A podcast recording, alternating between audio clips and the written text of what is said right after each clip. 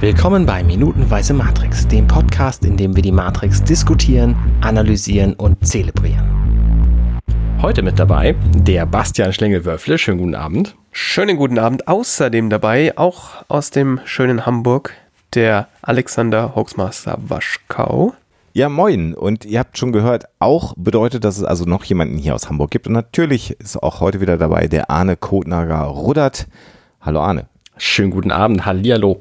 Wir haben heute Dienstag und besprechen die zwölfte Minute von Matrix. Ja. Und ähm, steigen direkt ein, würde ich sagen. Wir sind immer noch in der Disco. Und es läuft ein sehr, sehr cooles äh, Lied, äh, was ich äh, bis heute sehr, sehr gerne höre, nämlich Minefields von Prodigy. Das haben wir wahrscheinlich, glaube ich, letztes Mal schon besprochen. Aber in dieser Szene, finde ich, ist dieses Lied nochmal besonders wichtig. Gerade zum Ende mhm. äh, dieser Minute hat es nochmal eine Bedeutung. Deswegen kann man es, glaube ich, nochmal ruhig erwähnen. Äh, und den Song höre ich einfach bis heute unfassbar gerne. Finde ich richtig, richtig gut. Da war Prodigy noch richtig gut. Richtig groß. Wobei das neue Album von Prodigy auch gar nicht so schlecht ist. Ähm, und wir sehen Neo und Trinity in äh, einer sehr closen Aufnahme. Sagt man das so? Ja, sind auf jeden Fall sehr eng zusammen. Also man könnte fast glauben, da geht gleich was. Genau. Die sind auf jeden Fall beide total dicht aneinander. und die Kamera auch. Ja. Das stimmt. Das ist richtig. Ah, also man ist schon so auf Porenniveau bei beiden, finde ich. Ja, stimmt. Den Film gibt es ja jetzt auch in 4K, also. Genau, wir sehen Haare. Das könnte später auch nochmal re relevant sein. Äh, insbesondere so bei Trinity im Nacken sehen wir so kleines Flusehaar. Mm, das stimmt. Das, ja. äh, äh, Im Grunde macht sie so ein Motivational Speak, um ihn zu überzeugen, ihm zu folgen. So, damit haben wir dann diese Folge auch schon abgehakt. also um das vielleicht ein bisschen kurz zusammenzufassen, was wir vielleicht an der Stelle schon tun sollten. Also sie sagt ihm noch, sagt ihm, pass mal auf, ich weiß genau, warum du nachts wach bist und warum du am Rechner sitzt ähm, und du suchst ihn. Ich habe ihn auch schon gesucht. Und als ich ihn dann gefunden habe, hat sich herausgestellt, dass ich gar nicht ihn suche, sondern eine Fra Antwort auf eine Frage und du kennst die Frage. Also sie tatsächlich macht so ein bisschen das Motiva die, die Motivational Speech, von der du gerade sprichst und leidet aber mehr oder weniger darauf hin, äh, dass Neo die, die Frage, die offensichtlich in seinem Kopf herumfliegt, dass er die mal ausspricht, weil vermutlich hat er das bisher nie getan. Genau. Ähm, vielleicht nicht mal sich gegenüber, das weiß man an der Stelle nicht so genau. Und da im Club spricht er die Frage dann tatsächlich aus, was ist die Matrix? Ich wollte gerade sagen, und äh, das ist tatsächlich äh, die erste Stelle im Film, wo diese Frage kommt, die ja im Wesentlichen, darüber haben wir ja schon gesprochen, auch Bestandteil der Marketingstrategie für den Film ist. Ja. Und hier in Minute äh, 12 dann tatsächlich die, die, die Frage von Keanu Reeves, äh, Neo ausgesprochen, what is the Matrix? Und äh, diese Formulierung gibt es dann auch nur noch ein weiteres Mal später im Film, wenn es denn soweit ist, weise ich da nochmal drauf hin. Und, und das ist halt auch eine relativ prägnante Stelle. Also wer damals die Marketingstrategie gesehen hat, ähm, der weiß ja immer noch nicht so genau, was die Matrix ist. Und hier sind wir genau an der Stelle, dass also äh, Trinity ihm das Angebot macht, äh, ihm zu erklären, was die Matrix ist. Und was sich äh, in dieser Szene, die ja im Wesentlichen nur daraus besteht, dass sie ihm in dieser Diskothek dicht ins Ohr spricht. Mhm. Also wie Arne ja schon gesagt hat, so eine sehr intime Gesprächssituation, große körperliche Nähe zwischen den beiden und man sieht aber im Prinzip immer nur die Köpfe. Hm. Da wirkt Trinity nicht mehr so hart und tough wie noch in den ersten Szenen, in denen wir sie gesehen haben, wo sie ja mehr die, die, die Kämpferin war, die geflüchtet ist, mit Superkräften ja scheinbar fast versehen. Und das ist eine sehr, sehr, ja, weiß nicht, menschliche Darstellung. Also schon, dass sie natürlich großes Wissen scheinbar hat. Also sie wirkt ja wie so eine Weise, äh, die ihm was erzählt. Also Weise im Sinne von klug. Aber eben nicht so hart, finde ich. Also es sind halt zwei Dinge. Zum einen äh, wird, das ist ja in der Disco nichts Besonderes, dass Leute, die sich kaum kennen, so nah beieinander sind, mhm. weil du dich einfach in der Disco anders nicht unterhalten kannst. Und sie wird nun ja nur mit dem Kopf gezeigt. Das heißt, mhm. man sieht nicht mal ihr, also man sieht nicht mal ihre Schultern. Zumindest jetzt nicht in dieser Minute. Vorher haben wir es ja schon gesehen. Genau, genau. In dieser Minute, wo du jetzt sagst, dass sie sehr weich wirkt, ähm, da sieht man vor allem halt ihre sich bewegenden Lippen, was mhm. immer einen, einen verletzlichen Anteil irgendwie zeigt mhm. die nun auch discogemäß stark rot geschminkt sind. Es wirkt auf mich, als soll sie, als soll sie auch attraktiv wirken. Ja, also ich meine, dass sie ja sowieso ein Model äh, war, bevor sie die, die Rolle angenommen hat, ist ja eh klar. Also man hat ja eh eine attraktive Frau genommen. Äh, mhm. Und das ist halt, also ist halt aber sehr, sehr witzig, weil eigentlich würde man ja sagen, man ist als Mann geschmeichelt, wenn eine gut aussehende Frau zu einem kommt und sich intensiv mit ihm unter oder mit mir unterhält. Aber es gibt dann ja immer wieder so den Gegenschnitt, in dem man äh, sie, Nios Gesicht sieht und auch sein Minenspiel. Was? das ist Keanu Reeves. Was habe ich gesagt? Der hat Minenspiel, hast du behauptet. Naja, also äh, ich, ich, ich finde, das ist schon auch wirklich eine große Leistung, die er da herauszaubert, so nach, ungefähr nach 30 Sekunden dieser, dieser Minute. Also ich finde, man, man sieht ja ein gewisses Unbehagen an. Das stimmt, ja. Ja, okay.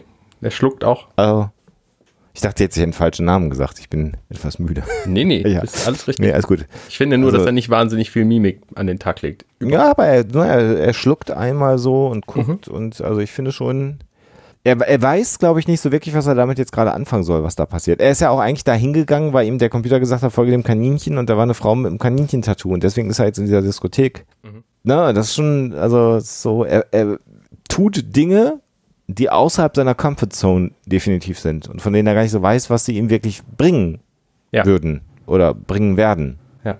Besonders schön finde ich auch das Ende dieser Szene, wo sie sagt, ähm, er wird dich finden, wenn du es willst. Und in dem Moment bewegt sie ihren Kopf so, dass die beiden sich angucken könnten und möglicherweise küssen. Aber Ja. sie bewegt ihren Kopf dann immer weiter weg und das ist quasi dann auch der Moment, der schönste übrigens dieser ganzen Szene, wo dann der Übergang startet. Ja, Ja, wir hören ja die Musik weiterhin, die läuft im Hintergrund. Ja. Und plötzlich passend auf den Beat fängt ein, ein äh, ja, Summen, Klingeln, unangenehmes Geräusch hier einsetzen an.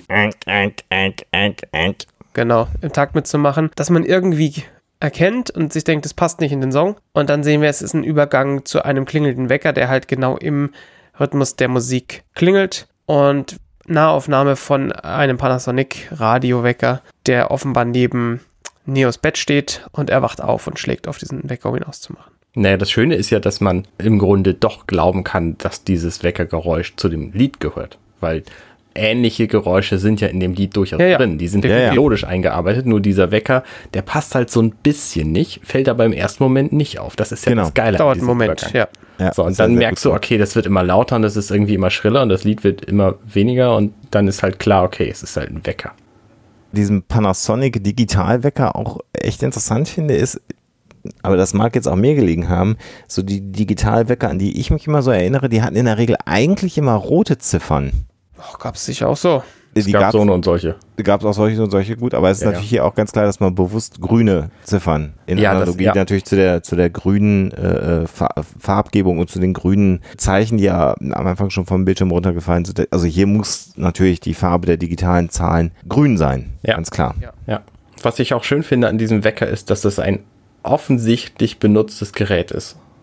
Ja. Ne, da sind so viele Schrammen drauf, auch auf dem Tisch, wo drauf der steht. Also die haben nicht einfach einen Wecker gekauft, sondern die haben keine Ahnung was gemacht, um einen benutzten Wecker zu kriegen für diese Szene. Gut, da wissen wir ja alle, die im Filmgeschäft arbeiten, dass man auch durchaus so einen Wecker kauft und ihn dann einfach altert. Natürlich, Also, klar, aber das ist halt passiert her. so. Sie haben nicht Ja, ja. einfach einen neuen Wecker genommen. Nee, also das wäre dann ja auch aufgefallen, tatsächlich, wenn man das getan hätte. Man hat ihn geaged. Und so ist wieder eine Minute verstrichen. Und wir wissen jetzt ganz offensichtlich, dass zumindest Trinity weiß, wer weiß, was die Matrix ist. Genau. Aber der Zuschauer weiß auch nach Minute 12 immer noch nicht, was die Matrix ist. Und wir werden also weiterhin äh, äh, hingehalten. Na, wir wissen jetzt immerhin, dass Neo auch auf der Suche nach dieser Matrix ist, denn das ist ja nun mal die Frage, die er jetzt hier gezwungen wurde, also überzeugt wurde zu stellen. Genau. Wir wissen auch, dass er einen Radiowecker. Das wissen wir auch. Und das, warum, Moment mal, warum alles in der Welt stellt jemand einen Radiowecker auf 9.18 Uhr? Also ich stelle meine Wecker auch auf, immer auf Comet-Zeiten. Also ich, ich kann einen sehr guten Grund nennen. Nämlich gab es mal eine, eine bekannte Mutter von mir, die sich gewundert hat, dass ihr Kind morgens immer so schlecht gelaunt aufwacht und hat dann rausgefunden, dass das Kind immer genau um, um sechs oder genau um sieben, ich weiß jetzt nicht mehr genau, aufgewacht, aufgeweckt wurde, wo im Radio Nachrichten liefen und dann hat das Kind halt die Nachrichten des Tages gehört und die sind in unseren Zeiten einfach scheiße. Ja. Und deswegen war es immer schlecht gelaunt. Und dann hat die Mutter das einfach auf kurz nach oder kurz vor den Nachrichten gestellt und dann war alles okay. Oha, Nicht wissen äh, ist ein Segen. das ist wahr. Wobei ja richtig ungerade 9.18 Uhr, also dann würde ich es ja auf 9.17 Uhr stellen. bei so ungerade und so. Was ist denn eine gerade Uhrzeit? Also 9.18 Uhr ist ja für mich noch eine gerade Uhrzeit. Ist keine glatte Uhrzeit, Ja. aber eine gerade Uhrzeit. Genau. Da müssen wir Zwängler schon auch noch ein bisschen differenzieren, Schlingel. Oh, das tut mir sehr leid. Wahrscheinlich klingelt der Wecker einfach schon seit 18 Minuten. Das kann Bin mir- auch sein. Ich bin mir auch ziemlich sicher, dass es in Thüringen eine Bezeichnung für diese Uhrzeit gibt, die völlig normal klingt. Es ist halt nicht Viertel nach fünf vor halb, also. Und der Ähm. Steht ja auch nur dienstags um 9.18 Uhr auf. Mittwochs es wäre es ja völlig absurd, um 9.18 Uhr aufzustehen. Da steht man ja um 8.57 Uhr auf. Aber ja, ich stelle manchmal auch den Wecker auf krumme Zeiten. Ähm, es ist schon auch vorgekommen. Wohingegen man ja wahrscheinlich unten in Fürstenfeldbruck mit den Hähnen morgens gemeinsam Ja, natürlich. auf dem Land. So stelle ich mir das bei Ja, dir ja. vor. Technik Ja, aber und so ist ja bei denen nicht, ne? Hier fährt auch in der Früh eigentlich zum Aufwecken der Seehofer mit dem Propagandamobil durch die Straße. Ich dachte, das macht Herr Söder inzwischen. Ja, das inzwischen hast du recht, ja. Könnt ihr diese lokal, äh, diese, diese temporal sehr klar abgegrenzten Zeitangaben bitte lassen, damit die Leute nicht wissen, wann wir das aufgenommen haben hier im Juli? Welches Jahr haben wir heute? Söder. Ah, Da hast du recht. Ähm, Gut, ich würde vorschlagen, wir hören uns einfach morgen wieder. na gut. Und, das ist eine äh, gute Idee. Bis zum nächsten Mal. Genau. Bis dann. Ciao. Vielen Dank fürs Zuhören. Das war Minutenweise Matrix. Diesen und weitere Podcasts findet ihr bei compendion.net.